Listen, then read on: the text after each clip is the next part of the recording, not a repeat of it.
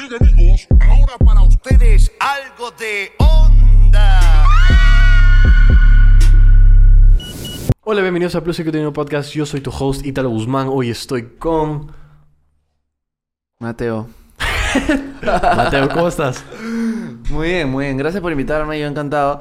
Este, hemos estado conversando ya otro podcast privado antes de comenzar. Así que ya se, ya se perdieron muchos temas probablemente, pero podemos regresar. Hay que regresar a los temas. El gusto es mío tenerte acá. Entonces, bueno, obviamente para comenzar, cuéntame. Y bueno, obviamente es la parte que más me interesa porque creo que siempre le pregunto a todos, ¿no? Me gusta ese. Los, like, los orígenes, ¿me entiendes? Entonces, me gustaría saber cuáles fueron tus orígenes Bueno, con la música. Cuando tenía siete años, eh, le dije... le dije a mi mamá que quería tocar guitarra, no sé por qué. ¿Ya? Y llegué a mi clase de guitarra con mi profesor, que fue mi profesor toda mi época escolar, Ajá. Roberto Terry. Un saludo. este, hace tiempo no lo veo, lo, lo debería llamar. Eh, fue mi profesor por desde segundo grado de primaria hasta todo el colegio. Right. Y esa fue mi formación clásica, de guitarra clásica, de hecho. Como que fue lo que primero aprendí y me interesó. Y no lo, lo primero que me interesó, pero lo, prim- lo primero que me interesó como seriamente, digamos, como yo haciéndolo. Y estoy saltando en tiempos así. uf. Ya. Pero ya, este... em, entonces, yo me formé como guitarrista clásico de chico. Eh, Oficialmente, ¿qué edad? comenzando a los 7 y los poco a poco fue como volviéndose serio, ¿no? Al comienzo obviamente, o sea, 7, 8, ¿no? Ajá. Eh, eh, segundo grado de primaria no, no tenía... Eso segundo grado es equivalente a qué, qué grado en Estados Unidos. O se dice segundo grado también. Segundo grado de primaria sería como. ¿Cuántos años tendrías? Ya, 7 para 8. Ah, ya, siete. Entonces sería como. Puta. First grade, maybe. Claro. Sería, sería como first grade. Claro, sí, sí. Sería como first grade. O incluso un poco menos, claro. Algo así. Bueno, para sí. contextualizar la conversación, este... Con tu eh, background eh, americano. Mi Pero, pero, pero ya, entonces, este, por un lado eso y obviamente yo, al ser bueno para mi edad, digamos, no es que era virtuoso, pero era como que Ya tenía ese talento. tenía la, sí, la- El don.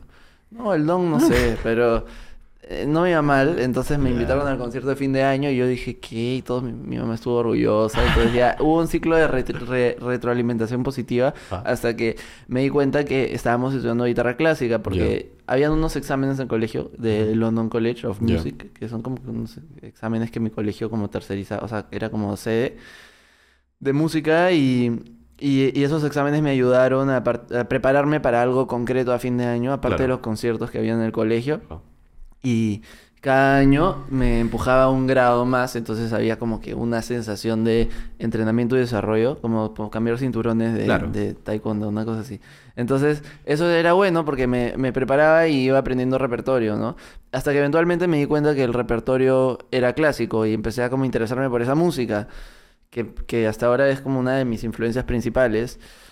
Em, y, y nada, como así avancé, avancé hasta que llegó un punto en el que me preguntaba qué quería hacer con mi vida y una de las cosas era músico y obviamente lo que yo hacía era guitarrista clásico, entonces quería ser intérprete de la guitarra clásica y me metí al conservatorio a estudiar guitarra clásica.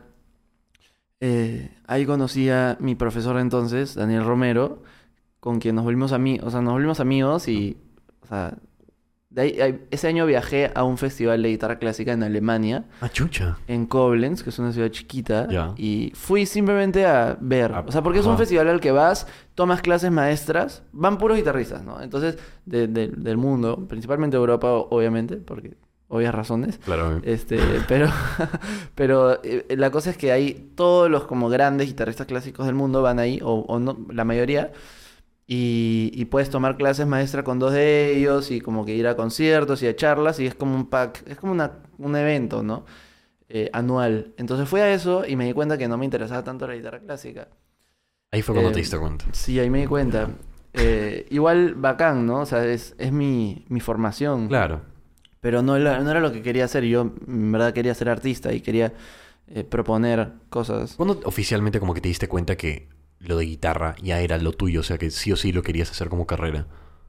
no sé, o sea, en algún momento del colegio, ¿no? Yo estaba como pensando qué quería hacer con mi vida y eventualmente em, amaba la música. Una cosa que me hizo querer ser músico en verdad, fácil lo que me hizo querer ser músico, era la sensación que sentía cuando tocaba guitarra solo en un concierto. O sea, era, sentía un, o, en el, o, el, o el examen este que daba cada año, que te, que te contaba. Ajá. Sentía como un terror existencial así profundo antes de salir a tocar. Como que un miedo que nunca he vuelto a sentir. O quizás he vuelto a sentir pero no a afrontar, tal vez. Y y, y el, el sentimiento después de tocar era como lo mejor del mundo. A menos que toque, toque un poco mal y me sentí un poco mal. Pero Claro. la mayoría de veces me preparaba tanto que me salía bien para mis estándares. Entonces me sentía muy bien. Y ese sentimiento era como muy... mm, como la primera pr- prueba de... Probada de, de como realización personal que, Claro. que tenía. Y me hacía feliz. Y entonces dije, wow, esto, esto me hace feliz. Es como que este sentimiento, este momento. No era tanto como que la vida del músico, porque yo no sabía qué era eso, ¿no? Obviamente.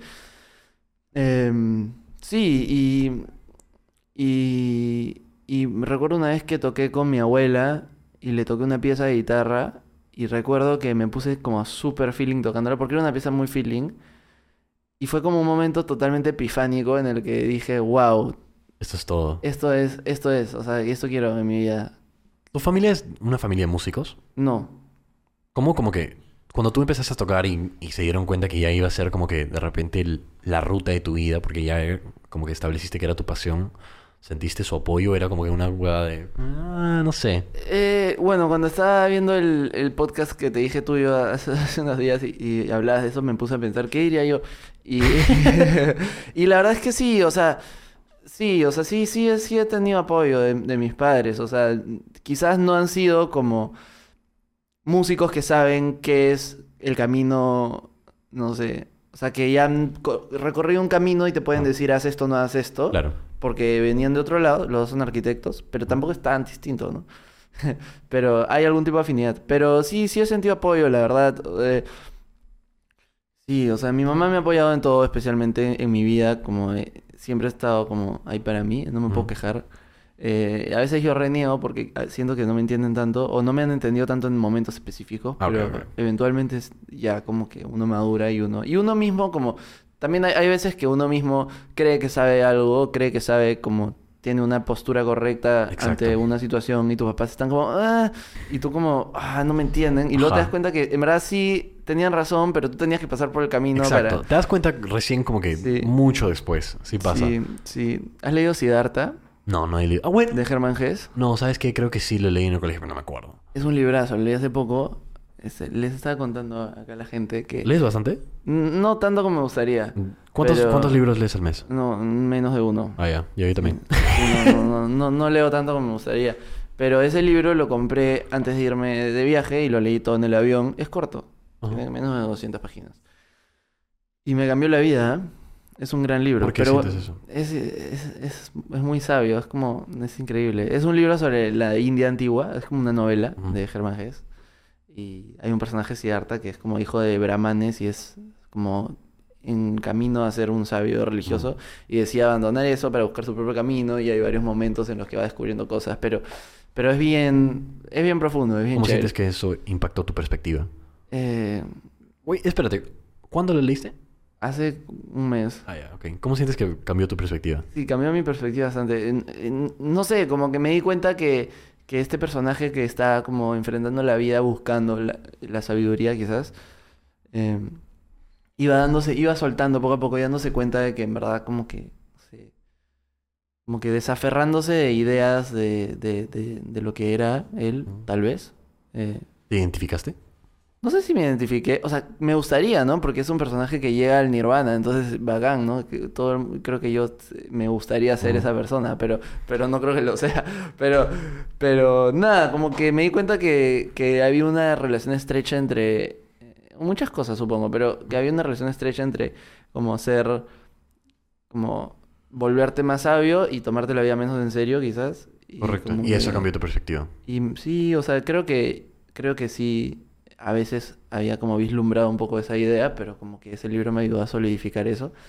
Y estaba como que viviendo mi vida un poco más caóticamente dentro de mi cabeza desde entonces, y en un buen sentido. Por ejemplo, ahorita he estado hablando y he hablado totalmente desordenado de mi vida y de la... por- he, he ido toda mi vida de guitarra clásica de 7 años hasta ahorita y no he hablado de Temple Sour, mañas. Porque no he hablado de escuchar los Beatles de Chivolo. O sea, pero no sé por qué te estaba mencionando este libro. Eh, ah, ya. El, el personaje tiene un hijo en un momento. Spoiler alert. Este. eh, no sé si ya está de spoiler, pero el punto es que, como que quiere evitarle. En un momento es como que trata de evitarle el camino de sufrimiento que él, por el que le ha pasado. Y, y su Ajá. amigo sabio le dice, como que, oye, tipo, no puedes evitarle el, el samsara a esta, esta persona. Tiene que pasar por eso. Tú pasaste por eso. Ujú. Por eso no serías quien eres. Como que ya, es verdad, ¿no? O sea, no sé, quizás a veces creo que los padres te pueden decir cosas sabias de una manera que no te sirve tanto porque tú tienes que pasar por eso para entenderlo. Para aprenderlo. ¿no? Claro, no lo vas a Que no entender en quita- un momento. Que no quita la validez de lo que te dicen, simplemente que, que te digan tipo, haz esto y ya es como a veces te cae un poco mal, ¿no? Por más que, por más que pueda venir de un buen lugar y, y tener razón. Un poco que por eso hice la digresión de Siddhartha. Es que sabes que hay... Bueno, yo personalmente hay formas de decir las cosas, creo, porque, o sea, a mí me ha pasado lo mismo, donde, por ejemplo, mis padres me dicen algo en un momento clave, ¿no? Que yo digo, yo no entiendo, y digo, ¿por qué? ¿Por qué no me dejan hacer esta cosa y que no sé qué, bla, bla? Y obviamente pasa un año, pasa dos años y me pongo a reflexionar y digo, ah, puta, sí, tenían razón. Pero también me ha pasado muchas veces donde me han conseja- aconsejado cosas y dije, puta, ¿sabes qué? Se recontra, mega equivocaron. Sí, claro. Yo tenía toda la puta razón. Obvio. ¿Me entiendes? Pero creo que tiene que ver con lo que dijiste, que tienes que vivir tu proceso nomás. Es que nadie más puede vivir tu vida por ti. O sea, yo creo que los padres al final solo son como personas Para que... guiarte. y- ¿Qué cosa? Para guiarte. O sea, no, o sea, y- o sea, sí, pero no iba a decir eso. Iba a decir que son, solo son personas como tú, solo que han vivido más tiempo. Es como que están en un porcentaje mayor del juego, del juego completado. Están como que 65% y tú das 24 mañana. O sea, como que estás en otro lugar en la barra del, del pasarte el juego. O sea, simplemente, ¿no? Y eso ya de por sí es, es una ayuda. O sea, es, es una ventaja para saber cosas que tú no sabes. Es como decía mi, como siempre dice mi mamá, además sabe el diablo por viejo que por diablo, ¿no? O sea, es- es- es- O sea, me pasa lo mismo y es como que muchas veces yo me metía en como que peleas con mis papás porque yo, yo decía, pero puta, ustedes también son igual que yo. O sea, solo no necesariamente saben qué es lo que va a ser mejor para mí, ¿me entiendes? No. Y no, nunca me ha gustado como que esa filosofía de que yo soy tu padre y por eso lo vas a hacer. Obvio, O yo siempre he sido O sea, muy rebelde contra eso. Sí, me llega el pincho. A mí Siempre me el el pincho. pincho. Y muchas veces he hecho cosas solo para dar la contra de eso y no sé. Es una mala estrategia. Como padre. Me parece una mala estrategia. Porque luego solo, Ah, realmente de- solo da de, de- padre. Y ya, sí, sí, Porque realmente solo da ganas de hacer todo lo contrario. ¿me De entiendes? acuerdo, de acuerdo, de acuerdo. Totalmente de acuerdo. O sea, claro, si tú quieres en verdad que tu hijo haga algo, lo peor que puedes hacer es decirle, especialmente cuando ya es como adolescente o adulto joven, lo peor que puedes decirle es, no hagas esto porque me tienes que hacer caso. Es como, Ajá, es estúpido. Por eso, por ejemplo, yo me planteo que cuando yo tenga a mi hijo va a ser bastante diferente. O sea, yo me he enfocado bastante en esas como que fallas, ¿no? De, de mi, de mi educación, de mi formación. Y dije, ya sabes que estas son las cosas que yo quiero cambiar. Yo quiero escuchar a mi hijo y como que no simplemente decirle, oye, sí, tú tienes que hacer esto porque yo soy tu padre. Y punto. Sí. Es como que si quieres hazlo, si, quieres- si no quieres no. O sea, y, y en la medida de lo posible voy a intentar guiarlo de la mejor forma que pueda. Pero eventualmente la persona igual tiene que vivir, ¿no? Tiene que cometer errores, tiene que Sí, pasarle claro, cosas como Totalmente, para aprender, ¿no? totalmente de acuerdo. Algo- Lo que, la analogía que, que tú usaste hace- acerca del, del videojuego y que lo han completado mucho más, recién me di cuenta. O sea, realmente, como que me puse a reflexionar, creo que hace un. Sí, sí, realmente, hace una semana que mamá estaba por mudarse y como que me, me comentó de una, de una circunstancia, como que lo que había pasado es que ella quería alquilar ese departamento, ¿ya? Se está mudando, ¿no? Entonces, nada, está por alquilar ese departamento y todo bien, hasta que la, la señora le dice, oye, como que... mm, porque mi mamá hace un ingreso de, de afuera. Entonces, la señora que estaba alquilando el departamento, como que no estaba muy segura, como que desconfiaba. Entonces dije, decía, eh, ya, escúchame, como no tengo una buena manera de validar tus, eh, tus ingresos y todo eso. Necesito, como para yo sentirme segura, que me des un adelanto de seis meses. Cosa cual es un culo para un departamento, no tiene Totalmente. sentido. O sea, No, no. no- es, es ridículo. Entonces mi mamá, fuimos a un bar, de hecho, empezamos a conversar. Y mi mamá me dijo, sí, ¿sabes qué? Me da el pincho. Y yo ya me daba cuenta que mi mamá estaba listo como para simplemente rendirse como que fuera mierda. O sea, tipo, yo también probablemente en la misma, o sea, en esa situación hubiese hecho lo mismo, hubiera actuado por impulso. Pero yo en ese momento como que le recomendé, le dije, oye, ¿sabes qué? ¿qué tal si le planteas una reunión para conversar? Y así yo, y yo considero que cuando ella te conozca se va a quedar mucho más tranquila. Le sugerí eso, lo hizo y todo bien, ya no tuvo que pagar los seis meses, atracó y mi mamá agarró, me mandó un mensaje, me dijo, gracias hijo por ese consejo. Y dije, qué loco. Yo, yo le di un consejo a mi madre. Sí. Yo le di un consejo a mi mamá. Y ahí fue cuando me di cuenta de, sí, pues es como que esta analogía del juego, o sea, es como que nadie realmente sabe mucho más que otra persona, ¿me entiendes? nada en el mundo. Y Nadie fue cuando me sabe di cuenta y, me quedé impactado. Fue un momento de revelación para mí y dije, Sí. ah, la mierda, qué loco. Sí, claro, claro. Impactadazo. Qué chévere, qué interesante. Interesante lo que dices. Porque es verdad, nadie sabe nada. O sea, así es simple. Sí, literalmente. ¿No? Y. Nadie sabe nada. Nadie sabe nada, weón. ¿Cómo que nadie sabe todo? Ah, ya, ya te O sea, entendí. obviamente nadie nadie sabe sabe, todo, de acuerdo, pero también nadie sabe, o sea, nadie sabe todo, pero nadie sabe como la mitad de todo, ni un cuarto de todo, saben quizás tipo 5%. Exacto, es que es, mira, o sea, tipo, todo, todo lo ve- to- todos lo ven desde una perspectiva distinta. Algo, por ejemplo, que yo leí en un libro que me gusta bastante, no sé si ubicas a este weón, Jordan B. Peterson. Mm, Sí, Ya, ese weón escribió un libro que son 12 reglas para la vida y una de las reglas son... Sí, lo tenías ahí. Sí, está ahí. Siempre asume que la persona con la que estás hablando sabe algo que tú no sabes. man, ya. Yo Sí. me gusta vivir con esa, con esa Chévere, regla. chévere. Yo no sé, este... eh, bueno, tengo un poco de sentimientos encontrados con, con Jordan Peterson, ¿Por qué? pero... Porque Pero tampoco sé... Acerca de alguno de esos, de esos puntos de vista, sí. Sí, como que tampoco puedo tener mucho, o sea, no estoy como muy equipado ni con tantas ganas de tener un debate al respecto, ¿no? Pero, la verdad, este, pero no sé si algo creo que es chévere es la idea de, no sé, como que eso, ese tipo de cosas, ¿no? Como que vivir tu vida como tener tu cuarto ordenado, bacán, ¿no? Yo- a mí me gusta tener mi cuarto ordenado. Sí, a mí o sea, Este, sí. O sea, yo lo veo la- como la base de todo lo que haces, porque al menos para mí lo que me pasa es que si yo no tengo mis cosas ordenadas, como que me desmotivo Totalmente. y no puedo hacer mis cosas. Totalmente, o sea, sí. Yo, y- mira, yo tengo una relación particular con, con, con, con todo eso. Eh, eh, a mí me gusta dormir temprano, despertarme temprano, ser productivo, entre comillas, hacer ejercicio, entre comillas. Porque en verdad no lo hago mucho, pero me gusta todo eso, me gusta comer bien, este... Como que sí creo que soy una persona que valoro mucho el bienestar y la salud y como Ya. que mentalmente, físicamente, en general, como que... Sí. Me gusta tener una vida sana y buena. Ese es como mi ideal. Mi ideal es bien como, no sé, ir a una casa de campo, despertarme súper temprano y ser súper sano y feliz y estar tranquilo, nunca estresarme, mañana. Ujú. Ese es como mi, mi vida ideal, quizás. Em, pero he estado dándome cuenta a raíz de este viaje que hice a, a Madrid y de estas épocas que estoy viviendo post ¿Cuándo viajaste a Madrid? en octubre. Viajé poco tiempo en realidad. ¿Cuánto tiempo estuviste? 10 días. O sea, es corto. sí, Para irte a. Europa es cortito. Totalmente cortito. ¿Y qué fue? Eh, pero nada, como estoy. Es que siento que ya comencé tan desordenado que no Tranqui, tiene es que escúchame, no hay que Tengo que estructura. volver y, y- y como que explicar muchas no hay cosas para que tenga estructura. sentido Mira, lo que estoy yo, me voy a acordar, yo me voy a acordar de lo que estamos hablando, pero no hay estructura, o sea... Sí, sí, ya, nomás. bueno, la cosa es que nada, como este, estuve mucho tiempo con, con la banda, especialmente con Bruno, como trabajando en el disco, en Ya. Narro, el disco Temple Sour, sí, que sí, no sí. sé si lo han escuchado, pero bueno, fue una odisea y fue un proyecto muy ambicioso y, y especial. Eh, fue chévere, pero también fue cansador.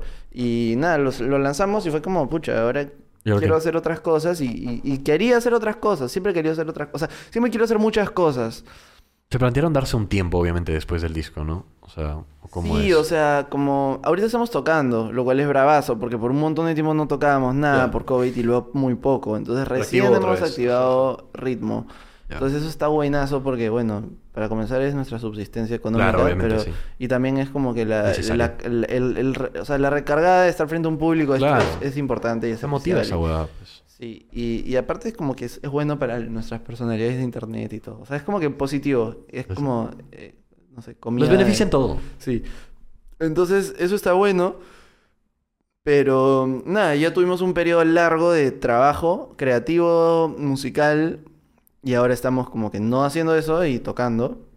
Entonces mi energía creativa y mi energía del día a día, más allá de los conciertos y de algunas cosas que, que tengo que hacer, estoy como más libre y fluyendo y como que haciendo cosas. Y, y nada, como que Estuve, viajé como a ver un poco como que en qué estaba la gente que conocía por allá, eh, como músicos, ¿no? Y como que cómo era la vida de los músicos allá. Y quiero como que un poco que también conocer un poco más el mundo y ver cómo hay otras escenas y otros lugares donde hay artistas. Porque el Perú es un lugar muy limitado, ¿no? Como todos sabemos. eh, eh, irónicamente, ese viaje me hizo valorar un poco más lo que hay en Lima. ¿Por qué? Porque siento que hay cosas más interesantes de lo que yo mismo como me, Claro. me, me hacía creer. Yo ¿Me creo que cuando sales fuera de la burbuja en la que vives y vas a otros lugares, te das cuenta de las fallas, pero también te das cuenta de las cosas muy buenas que de repente en ese lugar que has ido no hay. Sí, ¿Me entiendes? o- Me empiezas a valorar mucho más. Te- eres mucho más como que analizas más. Sí, o de repente no es que no hay, pero hay en una medida similar. O sea, por ejemplo, la, la proporción de artistas talentosos interesantes, en mi opinión, mm, bueno, estuve muy poco tiempo en, en España, ¿no? Pero no sentí como que todo era súper interesante y todo era como, o sea, no sentí como que quizás era este lugar de efervescencia cultural, como, no sé, como que un Londres de los 90 o Nueva York de los 60 o esos lugares que son como el centro donde está pasando todo. ¿No sintiste como que esa riqueza cultural estando ahí? O sea, es que sí la hay en un sentido, pero no en un sentido de como que hoy está pasando la huevada ahí. ¿Entiendes? Ay, ay, ay. es un lugar del boom como Exacto. Argentina hace unos años, Ajá. o como dicen, ¿no? Este, Nueva York en los 60 No es como que pase, o sea, haya, que esté pasando algo grande ahí, es lo normal. Ajá. Es lo normal. Y, y es una sociedad mucho más como rica culturalmente porque hay infraestructura y economía de cultura y la gente puede dedicarse a esto sin sufrir tanto como acá. Este, como ustedes saben, ¿no? Sí, sí, sí. Tú como músico. Tú que sufres, mano. Este, Tú sí, que que sufres. de eso hablábamos más temprano, como que ah, lanzar un proyecto musical acá es puta súper difícil, Jodido. es carísimo y es tienes que estar al mango igual, probablemente tienes que trabajar, probablemente Tienes o, o no, un pero culo de desventajas acá también. sí, hay muchas desventajas, hay, hay y una vez que lo logras, por más bueno que sea, es difícil que como que prenda fuego rápido, es como es como que es como que todo está húmedo, o sea, literalmente, pero también figurativamente y como que es difícil prender la leña, Ujú. ¿entiendes? Algo así. Claro. ¿Me Es que, entiendes? o sea, la industria no- acá no tiene las mismas herramientas que de repente otras industrias. Entonces, que, Obvio. que tu hueva explote como que es Obvio, mucho más obvio, tranca. Obvio. Entonces, eh, nada, pues es, es eh, ¿a qué iba? Ah, ya, nada, que, que al darme cuenta que lo que, en, lo que me pareció ver que había de especial en un lugar como Madrid es que es una, un- una, una ciudad donde hay, primero, mucho más ho- homogeneidad económica, socioeconómica entre la gente, que es algo que también hablábamos, que hace que la clase media sea acomodada, pero, pero también normal, como que, ¿no? Hay una clase media importante que tiene una cultura de ocio importante, valora mucho su tiempo de no trabajo y las cosas que hace fuera del trabajo, que en gran medida es como que ir a chupar a bares. Nunca he visto tantos bares por metro cuadrado en, en mi vida como en Madrid, es ridículo. Pero, pero también es como, no sé, ver música, ir a museos, hacer cosas, o sea, hacer, vivir tu vida fuera de tu trabajo, como debería ser, ¿no? Y acá todos estamos todo el tiempo pensando demasiado en nuestro trabajo. Es que no, se- no nos podemos dar el lujo, no sé si te no das podemos cuenta. darnos No el podemos. lujo, es verdad. Es verdad, pero, pero, pero yo siento que quizás sería mejor ser como delusional y hacernos creer que sí. Para, Como para entrar en, más. no, para entrar en un mejor espacio creativo y en un mejor estilo de vida para nuestro fin. O sea, Ajá. mañas, o sea, creo que quizás esa es una idea que estoy como recién coqueteando, con la que estoy coqueteando ahorita, pero quizás es mejor como que no ser, no, no ver las cosas tan como son, como que conscientemente engañarte a ti mismo para como que creer que vives una vida distinta de la que vives en económica, o sea, en cuanto a no, no sé. Sí, preocupaciones ¿Con el y fin de qué? Con el fin de estar como en un mejor estado creativo, poder crear cosas más chéveres, más rápido, más productivo y al final hacer lo mismo que estás haciendo y conseguir más rápido tus metas de ser un O artista sea, como con, fake con it till you make it. Algo así, pero en tu propia cabeza. Ajá. No sé si es un buen consejo, fácil es un pésimo consejo. No lo sigan, no, no intentar en casa, pero, pero, pero no sé, eso, cre- eso creo de repente. No, no, no sé, o sea, obviamente como que lo digo desde un- una posición de, Claro. de privilegio, ¿no? Ajá. O sea, obviamente. Si no, no lo diría. Y mucha gente probablemente dice este huevón, ¿no? Pero este, hay- en algunos casos creo que... O sea, sentí que, por ejemplo, en este viaje, como que la gente en, en Madrid está en un mood como que totalmente chill. Que a veces puede ser un poco muy chill quizás, pero... Pero, pero, pero es más sano para la creatividad, para la, la productividad también. O sea, mi prima vive ahí, trabaja ahí y me decía que están como que haciendo experimentos de jornadas, de semanas de cuatro días y no de cinco y como que comparando Ah, productividad qué loco. y que la productividad no baja mucho o, Ah. o nada. Entonces de repente esta idea que tienes que trabajar un montón de horas todos los días hasta sábados o domingos no ayuda a que Ajá, no es trabajes más ni mejor. Entonces de repente eso tiene algo que ver, ¿no? O sea, como que de repente esta mentalidad de ser súper productivos te hace menos productivo. Correcto, sí te entiendo. Pero ¿sabes cuál es el tema? O sea, nuestra sociedad es incapaz de probar nuevas cosas a veces. Porque somos muy cerrados y nos aferramos mucho a la costumbre. Sí. A la costumbre y las malas costumbres Sí. también. Entonces, como que... Porque somos una sociedad como que conservadora, ¿me entiendes? Sí. Entonces es difícil progresar. Esas, estamos hablando, cuando hablas, por ejemplo, de España, Madrid, o hablas de Estados Unidos, o hablas de otros países que han progresado mucho más que otros países, estamos hablando de una diferencia de mentalidad, que es lo que genera esta Totalmente. gran diferencia entre Perú y Estados Unidos, Yo entre creo Perú eso también. y España. Yo creo eso, porque al final todos hemos sido, no sé, colon, no todos, pero mu- muchos países han sido colonia, este, y han desarrollado una historia republicana distinta, ¿no? O sea, la peruana es bien particular y, y creo que se debe a, al, al- al- a la mentalidad de sociedad, es, eh, eh, ser cabeza de ratón y no cola de león, mañas, como que ser co- el, el centro del virreinato y ser como alcurnia y tener esta cosa de como las las castas y la puta madre y la realeza y cuando eres estás en Perú, pues en el siglo XVI, a quién chucha le importa, mañas, como que y eso se ha ido reproduciendo en el tiempo, ¿no? Pero al, por otro lado, también todos somos la sociedad al final, o sea, todos nosotros estamos sí. hablando de esto y esto está, o sea, no hay persona con la que converse de Lima que no me diga, ay, la gente en Lima es muy cerrada, ay, Lima es conservadora, ay, Lima es... bla, bla, bla". Y entonces todos sentimos eso, todos, o sea, es cierto que es así, pero también es cierto que todos como que nos damos cuenta de eso y, y no nos gusta, ¿no? Especialmente la gente artística, digamos, que es la gente con la Claro. que yo probablemente más pare. Eh, o sea, todos sabemos que, que, que, que- que es chévere romper con eso. Correcto. Y no todos podemos hacerlo en la misma medida, pero está bueno intentar, ¿no? Y por eso creo que surgen cosas muy raras en el Perú. O sea, ¿Cómo así? no sé, como que hay cosas artísticamente, digo, ¿no? Como que, Por eso. ¿Cómo? como que, como que no estás en un lugar donde es socialmente normal y común ser artista y crear cosas, entonces hay menos, claro. o sea, que obviamente hay como, no sé, trends y tendencias, y, o sea, hay como que tipos de arte y tipos de cosas que se hacen, eh, digamos, eh, que siguen una línea. ¿no? Pero también hay cosas como totalmente extrañas, siento. Hablando de, de, de, de, de Great Pueblo, ¿no? Como que un sujeto como Great Pueblo no puede aparecer en... Siento que tiene que aparecer en Lima, Ajá. ¿entiendes? Tienes que invitarlo. Es que es mucho... Es Ya, está bien. tipazo. Es que... Es que también es algo... Y bueno, obviamente, perdón que te interrumpa, Dale, obviamente eso pasa como que con, con mucha gente de otras generaciones en, en el Perú también, ¿no? Y, y, pero, y, y muchos son olvidados porque no hay esta como que historia escrita, digamos, de, de- del arte peruano experimental o Ujú. del bla, bla, bla. Entonces ahí como que, bueno, ¿qué ibas a decir tú? Ya me olvidé. Pero continúa. P- perdón, No, tranqui, tranqui. pero una cosa, ala, siento que he divagado de una manera muy extrema, pero fácil es interesante, así que Es mejor. que- Es, es mejor. Espero que, que la gente que vea esto después y se sople una hora de conversación no diga, oye, pero ¿por qué no habló de por qué se llama Temple Sour? este, pero ya, escúchame, una cosa con, que- en lo que he estado pensando un montón, a raíz de, fui con, con, con Daniel, mi ex profesor del Ya. conservatorio, que ahora tiene conmigo un proyecto, tenemos juntos un proyecto que se llama Colectivo Waikicha. Sí, lo vi. Ya, chévere. Sí.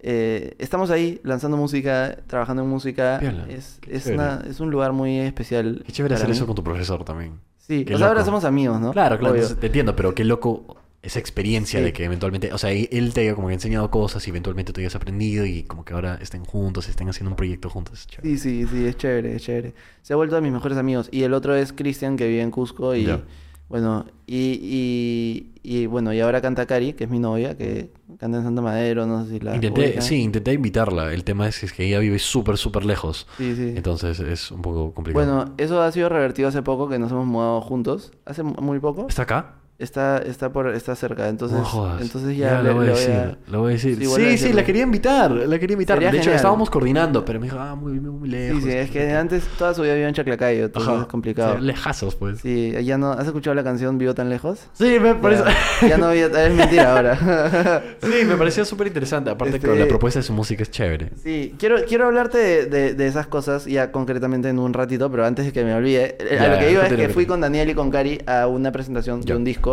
de Burr Records de, de un compositor que se llama David Aguilar, Ya. me parece, espero no equivocarme, pero sí, eh, que era un compositor, o sea, es un señor que tiene como 70 Ah, y... Ah, no. Sí, o por ahí, es de esa generación, como generación de mis papás, y eh, hacía música para cine experimental. Ya. Y es como súper así como... No sé, raro, ¿no? Como que... Y, pero creo que hacía raro cosas- como. ¿Se puede poner música ahorita? No, ¿no? Eh, O sea- es como... Si quieres, muéstramelo. A ver, mira, es como... Si quieres, muéstramelo ya en el podcast, lo agrego. Ya, para que la gente escuche. chévere. Oye, qué chévere tu celular, weón. Es... Sí, sí. Oye, qué loco. Ay, Sí, lo la está verga, malogrando un poco por... Tengo que llevarlo a garantía antes que se cumple el año, que es en breves. Este, pero nada, pues. David Aguilar es un compositor que no lo he conocido, no, no he tenido la suerte de conocerlo, pero... ¿Es David Aguilar o, o no? ¿O ¿Hay otro David Aguilar? Perdón, estoy... Ah. O me estoy confundiendo de nombre. Es que es relevante, te juro. Tranqui. Ahí está. Luis David Aguilar, ahí está. Luis David Ah, Aguilar. otro red, madre. Ha salido este disco que se llama Ayahuasca, música para cine de Luis David Aguilar, Ya. 1978 a Ok. 1983. Ya. Y nada, pues tiene como que composiciones así. Como. A ver.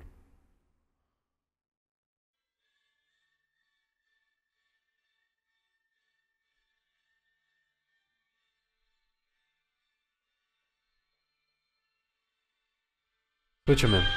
¿Manjas? ¿Cómo, O- se, o- cómo o- se llama? Porque luego lo tengo que poner en el. Sí, es. Luis David Aguilar. O como Pero esa. esa, esa composición. A esta se llama Viento, El viento de la ayahuasca. Y hay otra que se llama Hombres del Viento, que es de otro disco, que es así como que una composición de 13 minutos.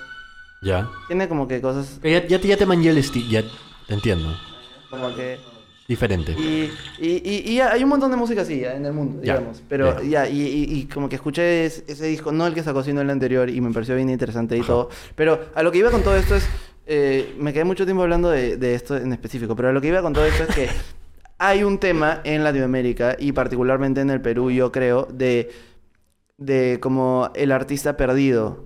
¿Cómo Como de, de- hay, Ustedes como que ubican más o menos que en los 50 hubo como una efervescencia cultural acá, y hubo la generación del 50 con un montón de poetas como Mm. Blanca Varela, como Eielson, este, artistas como Cislo, como que empezaron a ver gente cultural en el Perú que era chévere, que era in- interesante, mañas. Había habido el boom, bueno, fue más o menos el boom, o no sé si en ese tiempo, un poquito después o por ahí, pero hubo el boom latinoamericano con Vargas Llosa, García Márquez, Ajá, Cortázar, ajá, bla, bla, bla. sí. Entonces, como que hubo esta cosa cultural como Explosión como cultural. explosión cultural que era como cosas totalmente frescas, interesantes y todo, pero también populares y también como que, que quedaron en la historia. Entonces, Claro. o sea, Vargas Llosa nuevo. es una institución ahora, ¿no? Te vas a la feria, eh, pasaba por la feria del libro de Miraflores el otro día y, y me pregunté, ¿cuántos libros de Vargas Llosa habrán ahorita, en- como que en físico? Me Un pregunté eso y dije, deben haber 100 o más, mañas, en una feria chiquita.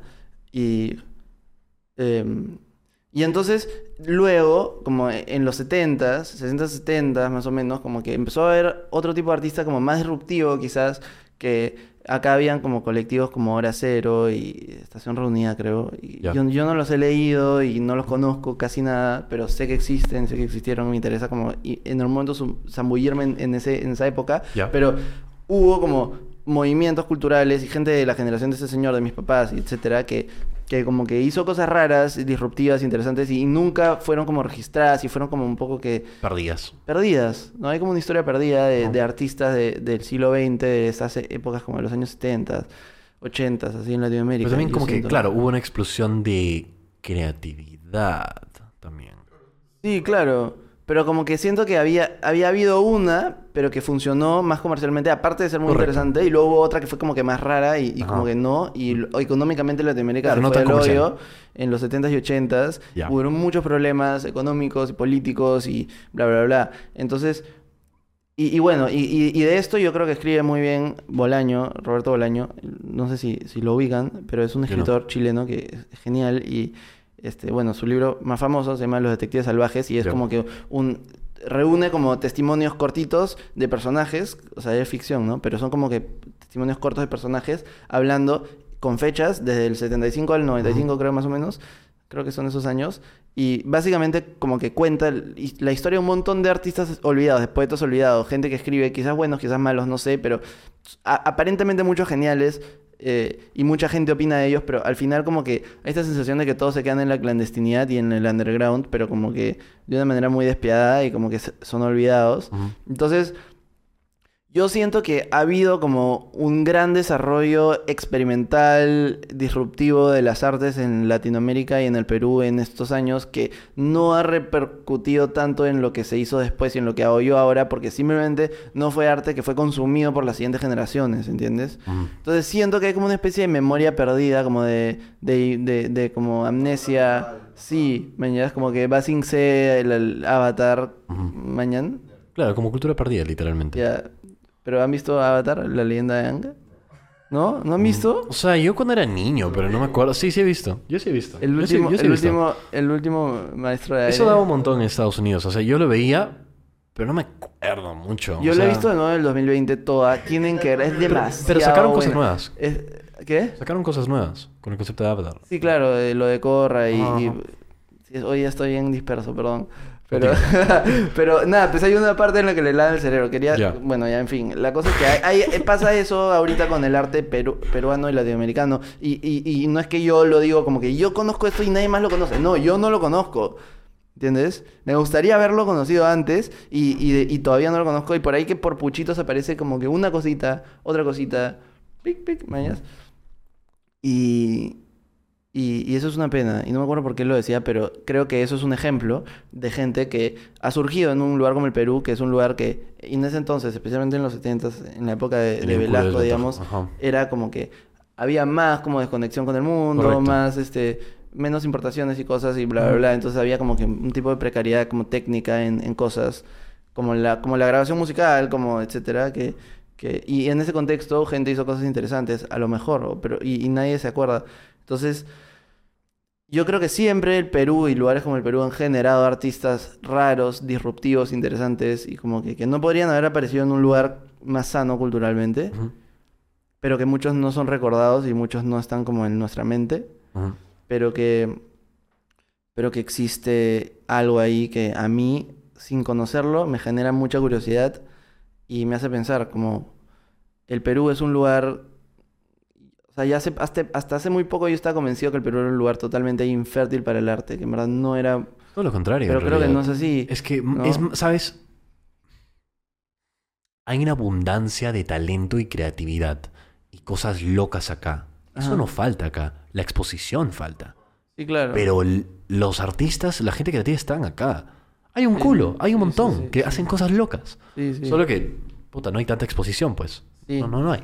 Y me pregunto si es que de haberla, o sea, de haber una cultura cultural, vale la redundancia, este, la gente fuese así de creativa. ¿Cómo, cómo, cómo? ¿Que sí qué? Exposición. Ajá, como que Ah, si hubiese más exposición. si es que saldría el mismo tipo de propuesta, yo creo que no. Saldría distinta y habrían cosas chéveres, obvio, pero no sé, a lo mejor hay, algo ahí, ¿no? Sí, maybe, sí, maybe tienes razón. O sea, Es que no tengo razón, no sé si tengo razón, solo lo pongo sobre la mesa. es una, es una perspectiva interesante. N- No sé si la sostengo, ¿ah? Solamente se me ocurrió y la, Sí, y la sí, sí. lancé, pero es como, ¿y qué pasaría si, no? Bueno, en fin, este... Escúchame. Ala. Oye, sí, ¿no? Nos hemos desviado un culo. Ya, bueno, ah, ya he, he hablado demasiado yo, ahora, mm, ¿por qué no hablamos un poco de ti?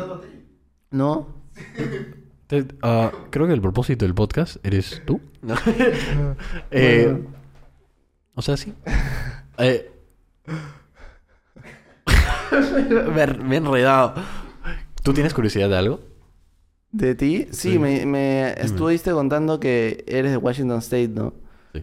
Y, y, y, y yo sé un poco de Washington State muy tangencialmente por películas, fotos y cosas. Pero y sabes más que, que otras personas, porque acá, Sé como que ya te- está ya te en conté, el- como que- lo confunden todo el tiempo. Sé que es como que el, el West Coast al norte. Sí. Sé O sea, está encima de Oregon. Y Oregon Ya. está encima de California. Ya, claro, está en la claro. esquinita superior izquierda. Y ahí está como tocando que Canadá. Seattle, ¿no? Literalmente, Seattle. ajá. Claro, y está Vancouver arriba, en Canadá. Sí. Ya, Estamos y- tocando Canadá prácticamente. Ya, y como que el ahí. British Columbia y el Washington State, como naturalmente, es parecido, ¿no? Y tú, como, o sea, a, a mí, como, esta como imaginería de naturaleza de esa zona de Estados Unidos me parece como demasiado hermosa. No la entiendo, no la conozco, nunca he ido, no sé mucho, pero pienso como que en los pinos y los lagos. Y Es que eso es lo que representa Washington. O sea, no, obviamente no está en toda parte, ¿no? Pero, o sea, está a un paso. O sea, está a un paso. Yo, por ejemplo, si quisiera ir a ver eso, eh, de donde estoy, ¿no? Por ejemplo, ya, Seattle, la ciudad más reconocida de Washington, yo estaba como a unos 20 min. Yo vivía en. Everett, que es una ciudadita, o sea, así chiquita. Ajá. Pueblito, en teoría. Y ya, pues si yo quería irme como a ver la naturaleza y todo eso, era un. Un drive de. Puta, 30, 40 minutos, dependiendo Ah, de qué quiero ver, porque, ¿sabes?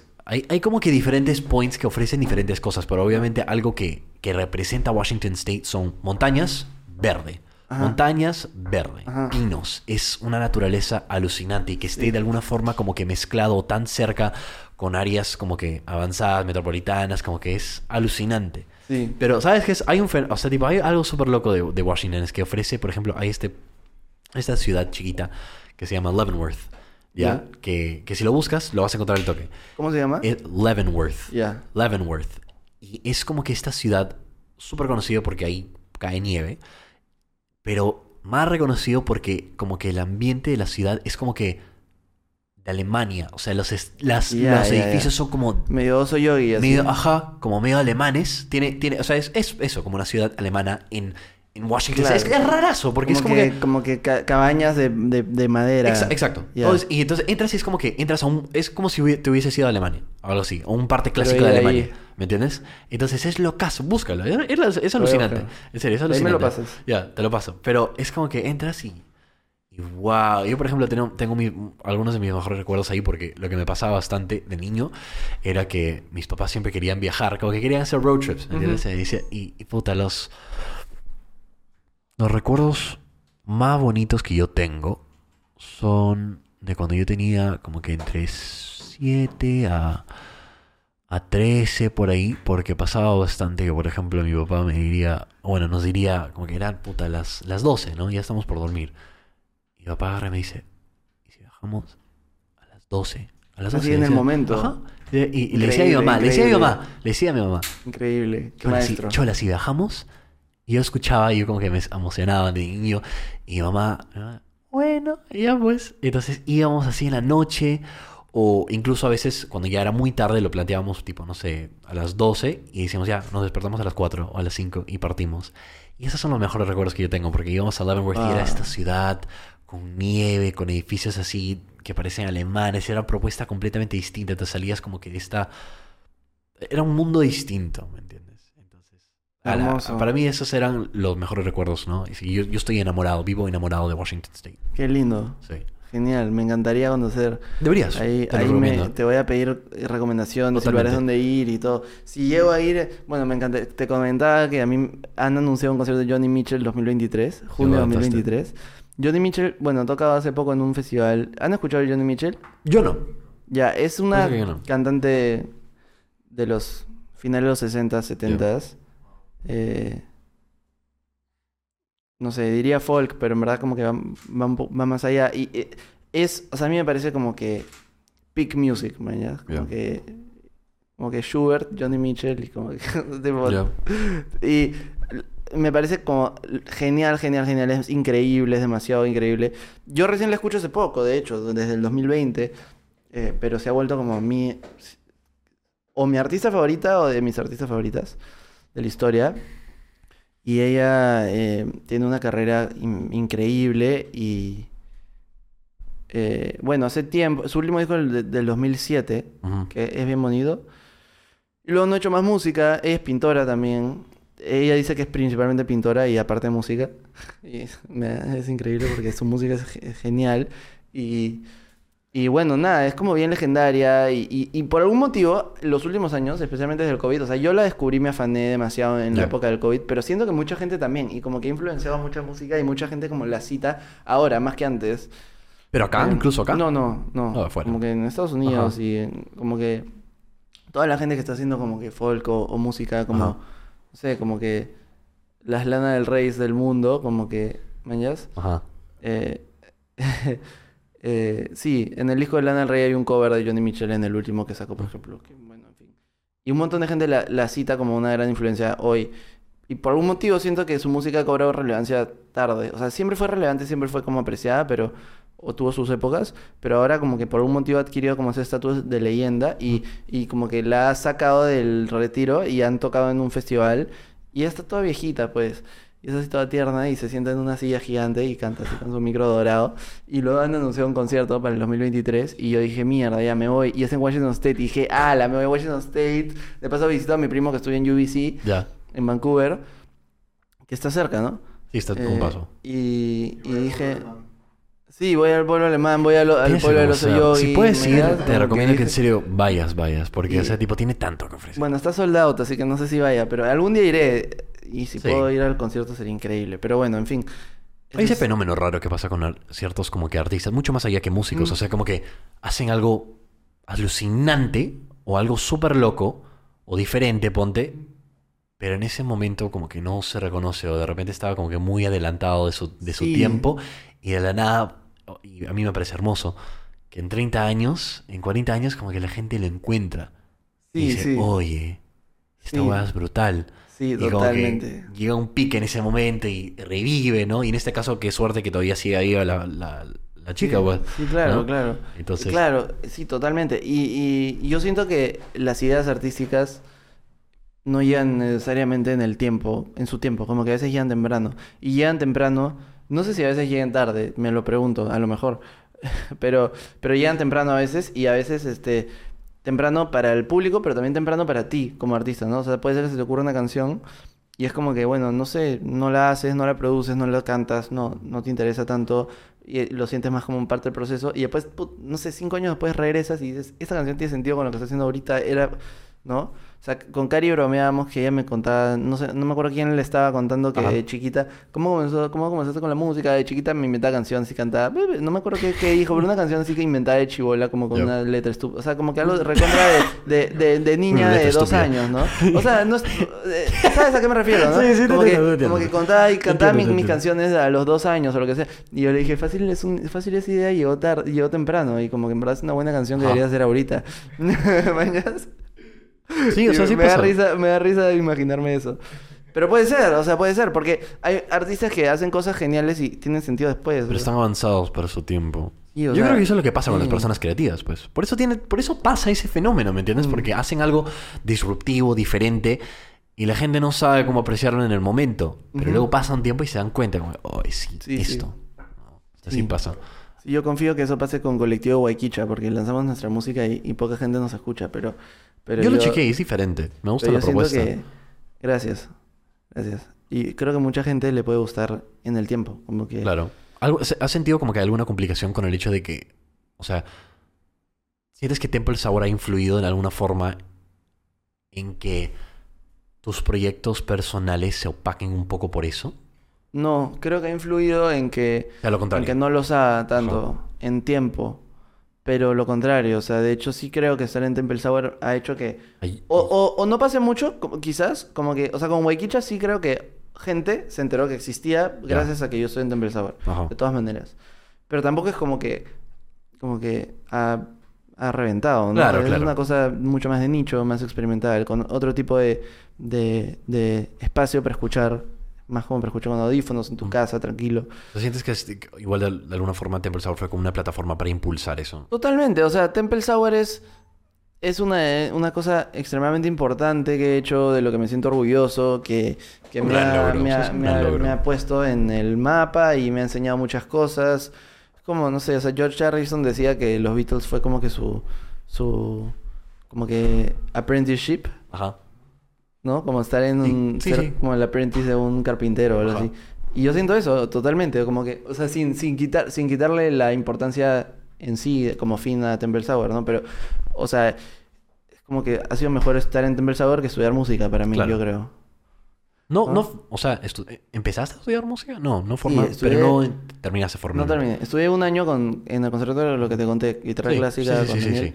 Luego me fui y estudié dos años de estudios generales en la Católica, letras. Ujú. Y luego Eso. me fui, terminé generales, me fui, fue COVID. Dije, "Eh, estoy tocando un montón, quiero ser productivo con la música. Me fui y fue COVID y no hice nada. Pero hice un montón al final. Al final hice un montón porque fue el único momento que tuve para estar totalmente libre, ¿no? Para que- desarrollar cosas creativas. Sí, o sea, ahí aprendí en verdad a, a componer, creo. Como que, o sea, he compuesto desde antes, pero no sé, como me, me costó eh, llegar a, Bueno, porque yo en realidad, es- eso creo que sí es interesante, como... em, a diferencia de todo lo que he dicho. No, yo, yo como siempre he crecido como un estudiante de guitarra clásica y como un músico intérprete o un músico que es bueno, hace bien las cosas o lo que sea. Entonces, es una gran escuela y, y me encanta y aprecio mucho los, los intérpretes de, de música clásica o los instrumentistas, como que es algo muy valioso, pero yo siempre creo que he querido ser compositor y he querido ser artista, como que... O sea, digo artista en el sentido de el artista que propone y que crea, ¿no? Eso es lo que yo siempre he querido en verdad hacer y hacer. Porque yo siempre he admirado a los, a los, can- a lo- a los músicos, a los compositores. a- cuando escucho música clásica, de, de- cuando escuchaba música clásica de chico, admiraba a los compositores. No me interesaba tanto quién tocaba y, y como que la diferencia de los intérpretes. O sea, obviamente tener un buen intérprete es importante. Y como yo, forma, en- yo estaba en formación de ser intérprete, como que lo, lo entendía, pero el valor me parecía que estaba en la composición y, y- y- y tuve como grandes héroes como, como Schubert, que es como mi mayor héroe clásico, eh, que me enseñó muchísimo y me dio muchos, muchas horas de, de- de felicidad musical. eh, y en un momento estaba to- totalmente obsesionado como hacia el final del colegio y, y- y- y como yo sabía en el fondo que yo quería componer, yo quería ser Ah. artista y crear, pero no sabía cómo hacerlo, no, nunca lo había aprendido. De chico, cuando era más inocente y más, más con, el, con el cerebro más, más este, plástico, más este, flexible, digamos, no, no, no desarrollé eso, desarrollé lo otro, el lado instrumental. Y, las, y, la, y, y el gusto, supongo, pero, pero no practicaba componer, no componía. O sea, yo creo que muchos compositores comienzan de chicos y componen y tienen 10 años, entonces lo que sea que hagan es como, wow, es tan chivolo para hacer esto que bien, y, y como que va hay un loop como de feedback, ¿no? Ajá, es loco. Y, y vas aprendiendo, y así es como se aprende, es haciendo, Totalmente, haciendo, haciendo, haciendo, y totalmente. descubriendo tus, tus mañas y tus cosas, y, y, y, y exponerte al proceso creativo, que para mí es una cosa totalmente profunda y súper interesante, y bueno, tú, tú, tú sabes, ¿no? Como que... Sí, como que enfrentarte con el proceso creativo es una cosa como espiritual casi, no sé, es como que tú solo calato contra, contra ti. Y por ¿no? el lado motivacional, o sea, cuando tú, por ejemplo, iniciaste, no sé, con Te por el Sabor, ¿sientes que... ha- ¿Cuál fue como tu máxima motivación en ese momento que iniciaste con Te por el Sabor? ¿Y sientes que es algo que ha cambiado? A ver, cuando comenzamos Temple Sour yo estaba en tercero de media y Jaime, Jaime tocaba guitarra clásica conmigo chivolo y en mi colegio en cuarto grado podías decir cambiar tu, tu, tu instrumento a guitarra eléctrica o batería. Como que no se podía antes de cuarto grado. Ajá, ajá. Por un motivo, querían que aprendas acústico primero. Entonces Jaime siempre quiso hacer guitarra eléctrica y se fue a la guitarra eléctrica y yo me quedé en la clásica y nos quedamos como que... Como que... O sea, mi profesor jodiendo siempre decía, "Ah, se fue al lado oscuro. Claro, porque era completamente distinto. Sí, claro, es, es que es otro, es otra línea, ¿no? Es el Sí. chivolo rockero, es otro tipo de. Es otro, otro feeling, es otra weá. Las dos son bravasas. Pero nada, pues yo en ese entonces como que estábamos como que en esos dos extremos del el estudio de guitarra en nuestro colegio. Eh, y en un momento Jaime en tercera media me dijo, "Eh, no le haces caer a un... ¿Tienes, ¿Tocas bajo? Y yo como, bueno, me he comprado un bajo, tengo un bajo, como que lo puedo tocar más o menos. no Jaime sé te dijo. mucho". Sí. Ah. No sé mucho de bajo, como que no soy bajista, pero... ah, Y me dijo, ¿no le haces caer un estudio un día? Y yo, ya. Y y yo no era tan amigo de Jaime en ese entonces. Lo conocía hace tiempo, obvio, pero no era como que de mi círculo de amigos Claro, nada. claro. No le- Pero dije como que, ¿por qué no, no? Como que... Y, y fui, yo era como más tímido y todo. Sigo siendo introvertido, pero en ese entonces era como que más... Más introvertido. Sí, más chivolo. Claro, escolar introvertido, ¿no? Ajá, Entonces igual fui y, y empezamos a tocar y después varias veces fue como, ah, esto es una banda y tocábamos, como que y fue eh, entrando a la gente y comenzó a sonar a red y como que... Y la cosa se dio muy naturalmente, entonces la motivación no era muy, muy intrínseca, o sea, no era mi motivación tanto, pero sí era algo que me estimulaba y me gustaba, o sea, y aprendía, era como que un mundo totalmente nuevo tocar en banda. O sea, ya tocaba en banda con amigos, en verdad. Y, y tenía mi guitarra, tocaba mi guitarra Pero igual era, esto con él era como una experiencia diferente. Pero esto era distinto porque era como más, había canciones originales, había composición, había como que quedar en ensayos en Ajá. lugares lejos de mi casa, que no eran su casa. Pero parece entonces ya estaba como que formado Temple. No, no, no. Simplemente, no simplemente era como que estaban tocando nada. Era como un jam band de colegio. ya, ya, ya. Y, y poco a poco fue entrando la gente y se hizo Icon de San, después, bueno, entró Bruno. O sea, entró Bruno, se hizo Icon de San. No me acuerdo si es que ya había o no, pero luego así se siente, te gustó verte así, como que empezaron a salir esas canciones que hasta ahora son, o sea, hits, ¿no? Clásicos. Y, y es increíble que la gente las escuche y, y hayan salido de la mente chivolos de, tan chivolos, ¿no? Yo, yo, ahora que me pongo a pensar, pienso como que yo digo, wow, los chivolos de 18 ahorita están en todas, pero yo también en, en- a los Estabas 18 también. estaba medio que en todas, Claro. ¿no? Eh, Este, bueno, pero yo no estaba componiendo ahí. O sea, yo sí tenía más como que el lado instrumental de, de músico que sabía tocar bien y sabía como que algunas cosas. Fue aprendiendo más de armonía, de acordes, ese mundo, porque la, a veces la interpretación clásica es muy como que sobre la técnica y sobre cómo tocar y interpretar y no tanto sobre la armonía, las teorías de composición, porque se entiende que el compositor es otra cosa, ¿no? Y como, bueno, de ahí entré a clases con un profesor de armonía y, y análisis de obras clásicas y etcétera, contrapunto. Y como aprendí ese lado de teoría clásica, que me sirvió muchísimo y la tengo totalmente presente en lo que hago. Y luego, como ya empecé a, como poco a poco, darme el permiso de, de- de experimentar y componer. Al comienzo muy frustrantemente, porque no me salía, no, no- creía que no me salía. Ajá. O era, no sé, me daba miedo como que mi voz interna o lo que sea, ¿no? A, a mí, y a mí siempre me ha costado mucho cantar, o sea, yo nunca he sido cantante. En el colegio, eh, me acuerdo que una vez cuando seleccionaron a los del coro, el profesor de música nos puso en fila y nos hizo cantar de re, mi, fa, sol, y yo canté y dijo, no, tú no, ya, chao. Y fue como, Cruz, mañana, o sea, ocho años, siete años, Cruz, tú no cantas, tú no sabes cantar, como, chao, tipo, tachado. Y fue como, obviamente nunca Bajón. canté, porque Ajá, en mi mente no era buen cantante, Ajá, y quizás no tenía una voz tan afinada, pero... Pero, o sea, todos pueden cantar. O sea, Claro, totalmente. Ajá. O sea, también, pero también no. O sea, también como que sí, mañas y como que no era tan difícil en verdad. Y yo simplemente crecí con esa inseguridad, siendo músico que quería cantar, obvio. Correcto. Eh, y ah, incluso como que tenía un tema ahí, me da como cosa incluso cantar como que conmigo mismo, mañas. Y luego tuve unas clases y como destapé un poco y ya y ahí ya, o sea, no, no me volví cantante, pero de- destapé un poco y como que empecé a componer. Y luego en COVID, como me permití componer más y me permití... eh, bueno, la última canción de Colectivo Guayquicha, Primavera, Ajá. es...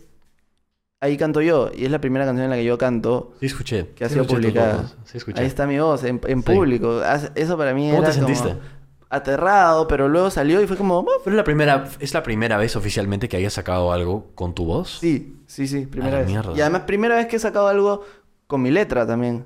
Ah. Sí, Oh, qué bacán. sí, sí, sí. Yo no he escrito letras de Temple Sour. Este... He intentado un par de veces y no funcionó muy bien. Como que Eh, no- no, fue muy bien recibido, pero también estaba aprendiendo, ¿no? Y está Ajá, bien, claro, como claro, que claro. No, no, no guardo resentimiento por eso, pero digamos, este Bruno es un gran letrista. O sea, Jaime también escri- escribe muy bien y te- ah, tenía canciones de chivolo. Este, Jaime es productor y bueno, lo has entrevistado, ¿sabes? Un poco como que su rollo. Entrevistado no, pero Conversado. Conversado. He conversado con él, sí. Este, y, y los dos eran más libres creativamente que yo de chivolos, como que se permitían componer y crear Mm. antes que yo lo me lo permitiese. Entonces, de hecho, me han enseñado mucho, ¿no? Eh, y, y como que han formado, o sea, nada, las cosas han sido como han sido y está bien y ha sido chévere. Pero luego yo necesitaba mi espacio para crear y, y, y- como mostrar mi voz y, y hacer mis composiciones. Entonces, el 2020 como que empecé a hacerlo un poco. Eh, con Colectivo Guayquicha hemos hecho un disco que todavía no sale, pero que tres canciones ya salieron, que es Primavera, La Duda y En el Mundo Andando. Son las tres. Aparte, hay un disco anterior que es instrumental, pero esas tres tienen voz. Y Primavera la hice yo, las otras dos las hizo Daniel. Y hay una más que se llama Veremos el río que canta Cari. Y la empezamos a componer un poco juntos antes de, de la pandemia, cuando ni siquiera éramos novios oficialmente. Qué chévere. Sí, y, y ella la canta y, y, y bueno, yo la, o sea, teníamos una idea muy como que base y luego fue pandemia y luego en pandemia como que la hice, o sea, hice esa canción durante como un año, o sea, me tomó un montón de tiempo porque tiene partes, cuando le salga entenderás, pero todavía no sale y está lista hace mucho tiempo. ¿Cuándo, ¿Cuándo se supone que posiblemente va a salir? El disco va a salir el 21 de diciembre. Ah, ok. Y ahí es donde sale esa canción. Esa canción. Yo quería... Villancico, no, no, pero sería chévere, sería chévere. Sí, tengo, tengo un villancico ahí también que quiero sacar en algún momento, pero esa es otra historia. Eh, sí, es el solsticio de verano. El disco se llama Sobre la Tierra en el Mundo Andando y trata un poco sobre la experiencia de estar en el mundo. Es como bien así, contemplativo. Y, y- y el disco tiene como retratada el ciclo de las estaciones. Entonces, tiene una canción por estación, tiene una introducción, luego tiene una canción, canción me refiero a canción con letra, con voz, por estación, y entre, antes de cada una hay un preludio instrumental. Entonces hay el preludio de invierno y la canción de invierno, que es La Duda, que, que sí ha salido. Luego el preludio de primavera y primavera, que también ha salido, y así. Y al final hay una que como reúne las cuatro y es como una síntesis de todo, que es En el Mundo Andando, que canta Camille Jackson. Esa también ha salido. Ya. Este, entonces es un disco conceptual que tiene que ver con el ciclo del- de la Tierra y bla, bla, bla. contando una historia. Sí. Eh, y bueno, e- ese disco como me ayudó mucho porque eh, antes de eso habíamos trabajado en el primer disco, que en verdad lo hizo casi todo Daniel solo, y luego hicimos el primer tema que dura 11 minutos, que ocupa un tercio del disco y es como que una obertura largaza, y esa la hicimos los tres. Eh, pero basándonos en lo que él había hecho para las siguientes canciones y como reestructurándolo, rehaciéndolo, reimaginándolo. Entonces eso fue nuestra experiencia como colectivo, componiendo juntos, pero sobre una música que ya existía. Y este disco sí lo hemos hecho de cero y lo- como ha sido pandemia lo hemos hecho por separado. Hemos hecho cosas juntos y luego cosas separadas, los- nos hemos juntado a grabar algunas cosas y ha sido así. Ya. Entonces, como que me enfrenté a este proceso creativo y a estar solo conmigo mismo, como, como ah, decíamos, ¿no? Y hice esta canción que se llama Veremos el río, que, en la que Cari como que aportó mucho eh, y obviamente, además de cantarla y como que increíblemente, Mm. ella es la intérprete de la canción, ¿no? Y, y, y luego Primavera, y Primavera hice una, una letra y no sabía quién le iba a cantar, al final dije, bueno, yo la canto. Y me costó mucho y es una estrofa cortita, o sea. Y a- al comienzo hay voces de los tres. Los tres hacemos como que. Ah, ah, ah, unas voces así como que sin letra. Y después hay una estrofa. Esa estrofa es cortita, pero tener mi voz ahí grabada y cuando la mandé a mezclar, este. sal- yo estaba totalmente aterrado de escuchar mi voz así. Y eso es todo un tema, pero salió y fue como que ya, no importa, nadie. Y después ¿nadie? de, ya te sentiste como que mucho más cómodo con el Sí. hecho de tu voz estando en una canción. Sí, sí, totalmente. Entonces ahora quieres repetirlo. Sí, o sea, de hecho mi plan es hacer, o sea, no es mi plan, lo que estoy haciendo es hacer música Claro. de solista. Ajá. Y en paralelo a, a eso, desde antes pandemia, un poco después, siempre quería hacer mi disco solista. Eso es un proyecto que tengo hace años, años, o sea, tipo, no sé, muchos años ya. Y tengo como que ideas sueltas por ahí en, en- en- históricamente, como que, que han tratado de ser canciones y yo creía que no lo eran, pero ahora creo que sí pueden serlo y como que quiero rescatar muchas cosas que he hecho a lo Correcto. largo de muchos años y, y como que re- entenderlo y trabajarlo ahora. Pero bueno, eh, al final como que hubieron muchos proyectos de composición de disco que me costaba, me costaba, me costaba, hasta que eventualmente agarré cancha y me enfrenté suficientes veces al proceso como para entender cómo era y qué cosa me gustaba a mí. Entonces empecé a componer más y compuse un disco de canciones entre el año pasado y este año, verano. Este, sí, compuse un disco de varias canciones que se llama Lima la Gris. Ya. Y habla de Lima la Gris y muchas otras cosas personales. Este, y, Y, y ahora, bueno, hubo un periodo largo de concentración en el disco de Temple Sour Narrow, que, en el que estuve súper como que metido con Bruno, editando. ¿Cuánto tiempo estuvieron haciendo? Demasiado, 2020 hasta este año. Sí, A la mierda. sí, sí, sí, ha sido un Un montón de culo tiempo. sí. Pero ha estado bien, o sea, un proceso, Claro. mañana es como que uno de esos esfuerzos como... Pero fue bien, o sea, un buen trabajo, ¿me entiendes? Fue una Sí, buena estoy muy chamba. orgulloso. Me encanta cómo quedó, o sea, espero que les guste. Este, Yo lo escuché, me, me gustó también bastante el, como que la propuesta, las propuestas visuales de algunos de los videoclips y también me gustó el, el, el cover, me pareció súper chévere y las fotos que sacaron aparte de eso. Mm, gracias, chéveres. O sea, gracias. fue, fue un buen concepto. Sí, el creativo. cover, sí, fue todo un proyecto eso, fue como casi que otro proyecto casi. O sea, fuimos al desierto de Ica y nos llevamos el sound system fotos son- Becuestia. Es que es una foto, es una propuesta alucinante tener el sound system ahí, tener todo lo... O sea, es, sí, es sí, una- queremos es hacer los vinilos ahora. Fotazo, fotazo, fotazo. Gracias, gracias. Una Fue fotazo. todo un tema y una inversión también, pero valió la pena. Claro, me Fue chévere. imagino. Colaboramos con artistas bien pajas de styling, de foto, etcétera. Ya me imagino. Fue bien chévere. Eh, y bueno, nada, este disco como que, o sea, ya lo estábamos haciendo desde antes, Ajá. desde el 2020. No, en realidad no. Sí, do- finales de 2020, 2021 más o menos, como que se, y empezó a gestar poco. O sea, después de Plana y El Templo Ácido, que fueron nuestros singles pandémicos, nos metimos más a fondo a, a hacer el disco, ¿no? En Claro. 2020 fuimos a la casa de playa de Bruno a, a preproducir por dos semanas. Y luego creo que volvimos a ir una vez, una semana o algo así. Y luego grabamos, y grabamos con Errol Brown, que es un ingeniero legendario jamaiquino que ha trabajado con Bob Marley, es una leyenda. sí me contó Jaime, me contó sí, Jaime. sí, leyenda, Jaime. leyenda. Es Está un- súper hypeado. Sí, sí, totalmente hypeado. Y es un tipazo, es un señor también como de setenta y tantos, Ujú. Que es muy sabio, ¿no? Y nos enseña muchas cosas. Él también vive en el norte de Estados Unidos, ¿En qué parte? en, en, en Vermont, Ah, chucha. en Burlington. Ajá. Sí, y odia Jamaica. O sea, no es que odie Jamaica, pero está feliz de vivir en Estados Unidos. Como que dice, yo amo vivir ahí, tipo, me encanta la nieve, me encanta, me encanta el frío. O sea, y es un, es un personaje. Soy igual. no- Súper no chévere, hemos aprendido mucho de él. Sí, y, y bueno, y, y luego terminamos el disco, salió el disco, y, y fue como, ya, ahora he tenido, o sea, entre la preproducción y la grabación y todo el disco, fue mi momento de composición de mis canciones, digamos. Em, en pandemia un, un momento me dio COVID y en verdad no era COVID el 2021 y como que me encerré una semana a producir y produjo un montón de cosas. Y he tenido como que ventanas, como que burbujas de tiempo de dedicarme a mi música, pero no he podido completar un proyecto hasta sacarlo, más que lo de Waikicha que está saliendo ahorita. Eh, pero que eso ha sido colaborativo, obviamente. Y ahora, después de que ha salido el disco de Temple, estoy trabajando en mi disco, que tiene 14 canciones y es Esa un sería la primera cosa que realmente sacas como, que Como solista. solista, sí, Porque sí. hasta ahora no has sacado nada. Nada, Ya, ok. nada. Y, y- y- y es mi plan, o sea, mi, Ajá. mi objetivo en realidad es tener una carrera solista. Ajá. Eso es lo que yo quiero. Claro. Ese es mi, mi sueño. Mucha. Y, y estoy en ese proceso, pues entonces es, es lo caso porque mientras más se desarrolla, lo produzco y voy cantando, estoy en clase de canto de nuevo con otra profesora que Bien. es genial. Bien, bien, Y, y me encanta porque a ella, o sea, mi primera clase fue como que ya enseñaba a cantar y me enseñaba a cantar como que muy en abstracto, que Ajá. me sirvió en ese momento. Pero con esa profe como que, que además la conozco porque ella ha grabado coros en, en un par de canciones en La Ya. Beba y Buscando Estrellas. Daniela Gersi, que es una gran cantante peruana, ha grabado coros en un montón de música.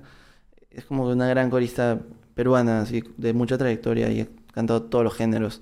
Y, y- y le he dicho como, quiero grabar mi disco y quiero que me ayudes a grabar mi disco, o sea, no a cantar en, en abstracto. Y como y, y el proceso ha sido como ir mostrándole las canciones Ajá. cantadas en guitarra, que es súper vulnerable para mí, luego de mostrarle maquetas y cantar mis canciones. Y es como que un proceso totalmente distinto, pues. Es como dejar a alguien como que, que, que- que admiras, mundo. entrar a tu mundo, así.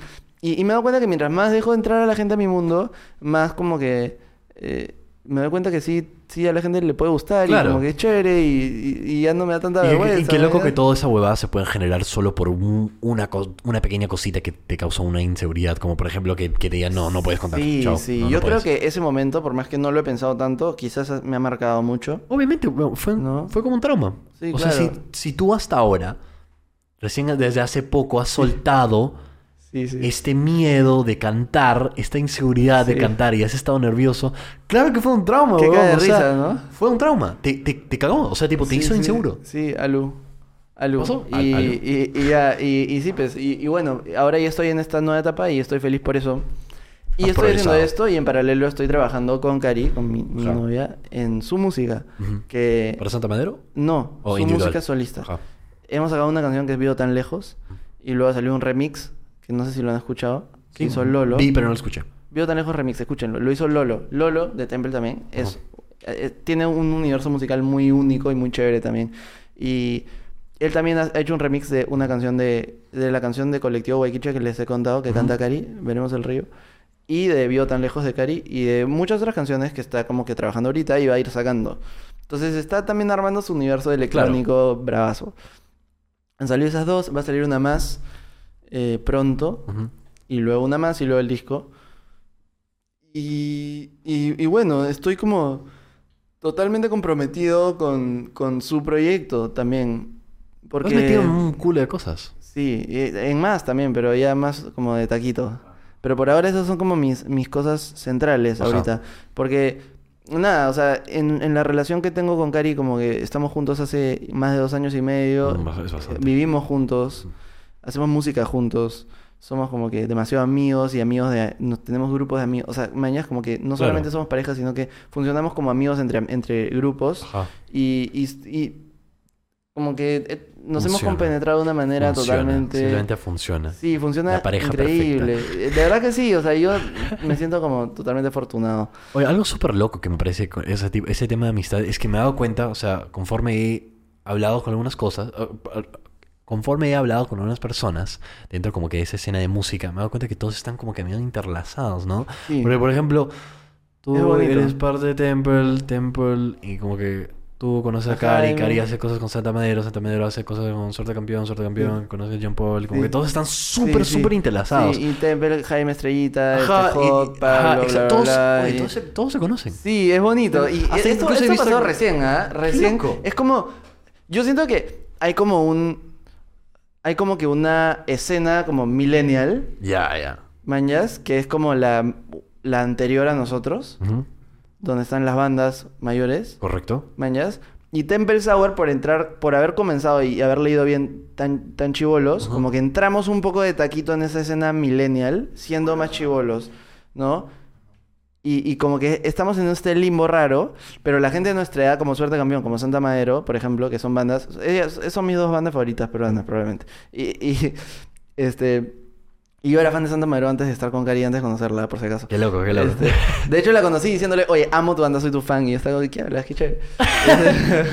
y, y, y Suerte Campeón también amo. Santino, este, o sea, es como mi amigo eh, de internet y de vernos a veces, pero no, no, o sea, no hemos parado mucho juntos, pero como que he hablado mucho con él y él sabe que amo su música. Y me encanta cómo escribe, me encanta su energía. Es de puta madre. Me gusta porque están como que. No sé, están creando esta conexión súper chévere. Porque han visto que también. Como que es que están colaborando con un culo de artistas dentro de la, de Sí. la escena y que no necesariamente son, por ejemplo, del mismo género. Por ejemplo, porque he visto que ustedes han hecho cosas con Jace. Claro, ejemplo. claro. Entonces, Jason como es que nuestro amigo también. El mundo Y- se está. Sí, Como que es paja, es paja. ahí. Es paja, es paja. Y, o sea, sí, en algún- como te digo, quiero explorar otras escenas y otros países, ¿no? Y como que, eh, ahorita, bueno, más que ahorita, hace poco he estado como muy enfocado en la idea de cuándo daré el paso de ir a otro sitio y como que ir a otra escena y ser Es internacional y bla, bla, O sea, bla. tipo, ¿tú te sientes cómodo acá o alguna vez has pensado como que vivir afuera? No, voy a ir afuera, o sea. Ah, ya, listo. No, yo no, sí, ¿Tienes eso, algún eso lugar está pensado? decidido. Bueno, Madrid o México. Listo. En ¿México realidad- por qué? Porque México es el lugar más grande donde se hace música en español, o sea, o sea, bueno, Miami es la industria urbana, lo que quieras, pero México es un lugar con demasiadas propuestas, demasiados géneros, Totalmente. donde sí hay soporte, una cultura similar a nuestra, Correcto. afín, pero también mucho más grande, o sea, es un Sí. lugar bueno. Madrid también, Europa es un buen lugar como lugar donde vivir. El Estado funciona, o sea, hay, hay, Claro. hay salud, hay educación, como que hay cosas buenas, como que públicas, transporte, que, que Latinoamérica lamentablemente no tiene, que también es una ventaja chévere. Eh, en Madrid está cerca a otros lugares de Europa, está cerca de Berlín, Londres, París, lugares interesantes. Este, sí, el objetivo del colectivo Guayquicha es hacer música para cine. Esa es la meta. Qué loco. Sí, así Sí, que... funca. Sí, funca. Claro, o sea, creo que la, creo que la, mucha gente nos ha, dicho- nos ha dicho, oye, su música es súper cinemática, Como como música que- de película. de película, ¿no? Y es como, sí, o sea, de hecho sí, y, y queremos hacerlo. Entonces, estamos como que, vamos a empezar a como tratar de reach out y tocar puertas y ver si es que Ajá. alguien no- nos banca y, Claro. Y, y nos, y, y nos acepta en un proyecto como para empezar, ¿no? Creo que tienes ahí las herramientas suficientes como para hacer que eso pase. Y creo Yo diría sí. que sí, o sea, sí sale. Y aparte que la música que hacen sí tiene una propuesta cinemática. Sí, o sea, sí, sí. me puedo imaginar algo visual detrás de eso. Y obviamente ustedes han hecho como videoclips y, todo eso como que... Funca.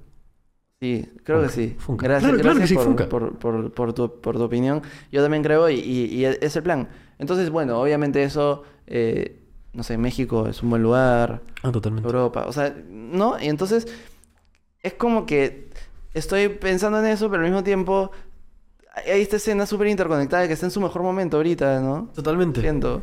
Y especialmente con gente como que nuestra edad y menor. eh, Están ayuda- se están ayudando, están como que colaborando. sí, están o sea, haciendo- están Great armando algo bien chévere. Great Pueblo, de, de quien ya he hablado hace un rato. eh, ayer nos hemos juntado, lo invité, lo invité. Hace tiempo que queríamos. O sea, hemos sacado una canción juntos. Ya. Se llama Peso de Fruta Hay. Ya.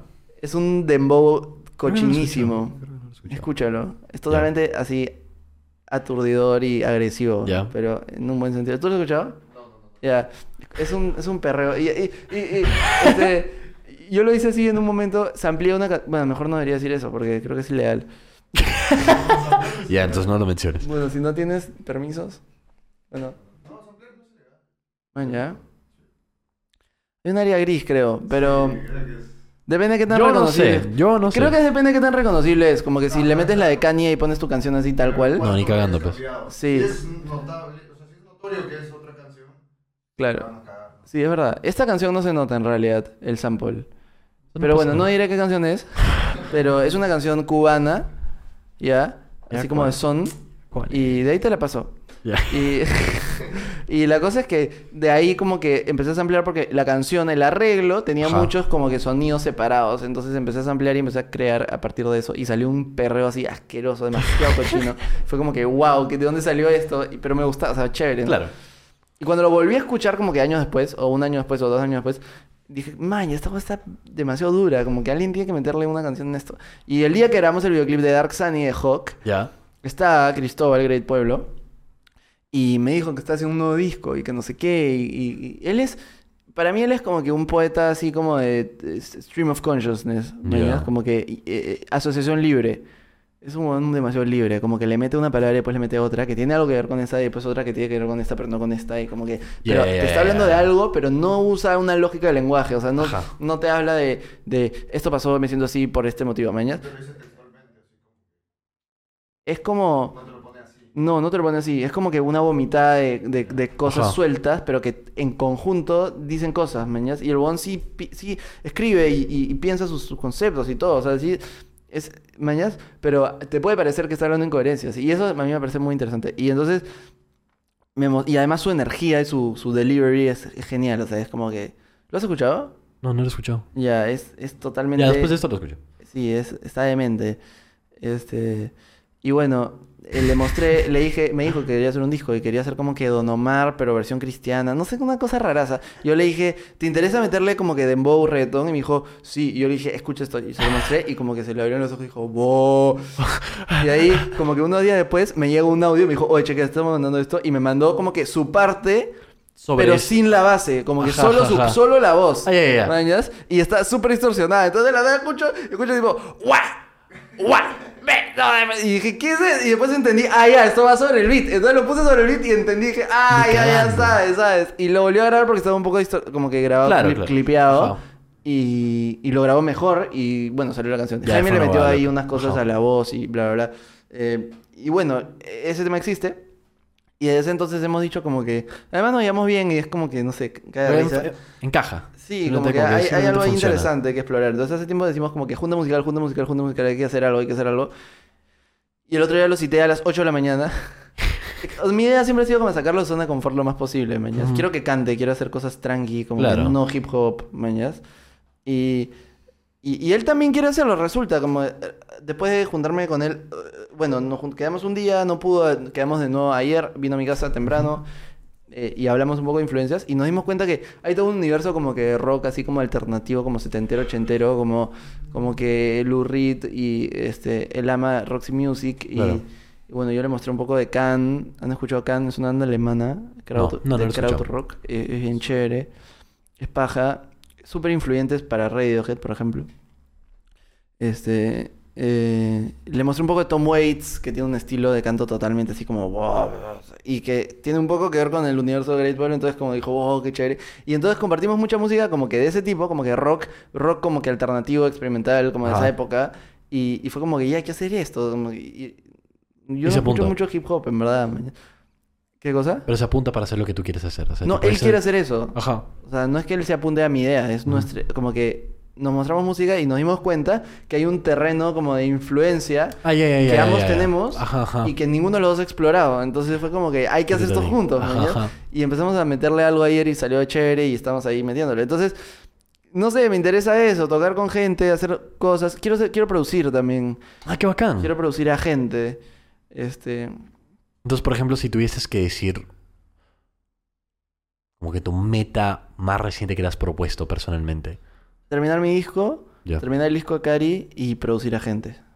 La gente, qué chévere. Sí, sí. Tenemos un disco Cari y yo también. O sea, tenemos mi disco, el de Cari y uno Ajá. de los dos. Que es como que fit. Ajá. Pero no, o sea, tipo, lo están, o sea, lo están trabajando. Más o menos, sí. Hay varias ideas y hay Ajá. canciones medio producidas, pero ahorita Chucha. está como que on hold porque el otro estaba... Oh, sí tienes un culo, entonces tienes un culo de proyectos así armados. Tienes Sí, un weón. montón. Sí, weón. O sea, Waikichi ahorita tiene un disco que se está como... eh, hemos estado Ajá. escribiendo como más o menos, o EP o canciones. Aparte hay una otro disco de Waikicha que es una musicalización de El río de Javier Herod, que es un, un poema Ajá. que me encanta y bueno, tiene que ver con esta cosa cíclica, porque el primer disco de Waikicha es Círculo de Vida y habla de el círculo de la vida, ¿no? Como que del nacimiento a la muerte cíclicamente.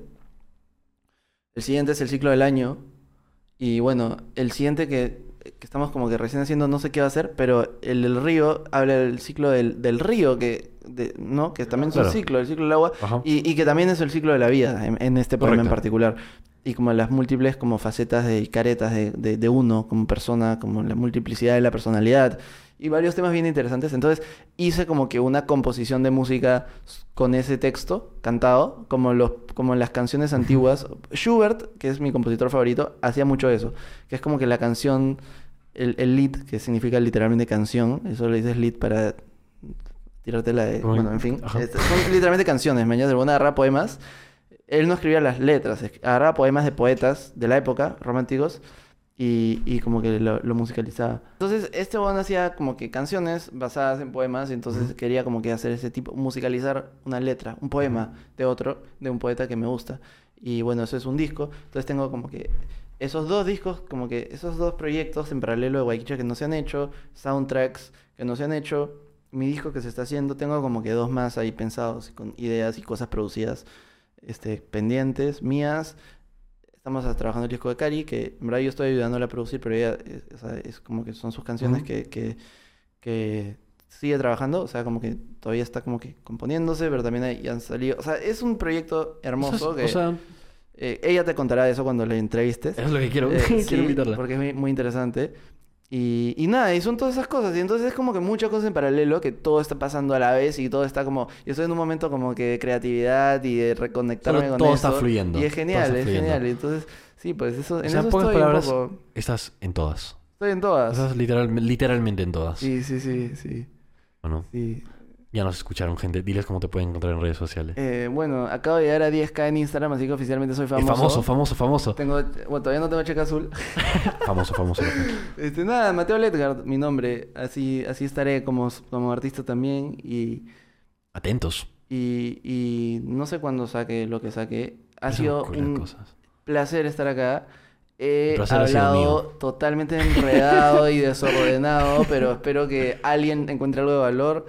Este, más bien disculpen la, la, la locura. No, tranqui. Es perfecto. Es exactamente lo que estaba buscando para el podcast. Este, y, y nada, un gustazo. Ojalá te vaya muy bien entrevistando más gente. No sé, estemos hablando. Un gusto a ustedes también. Como que bravazo estar acá y no sé, ya saben, ahí tipo junta pronto. Estamos para ayudarnos.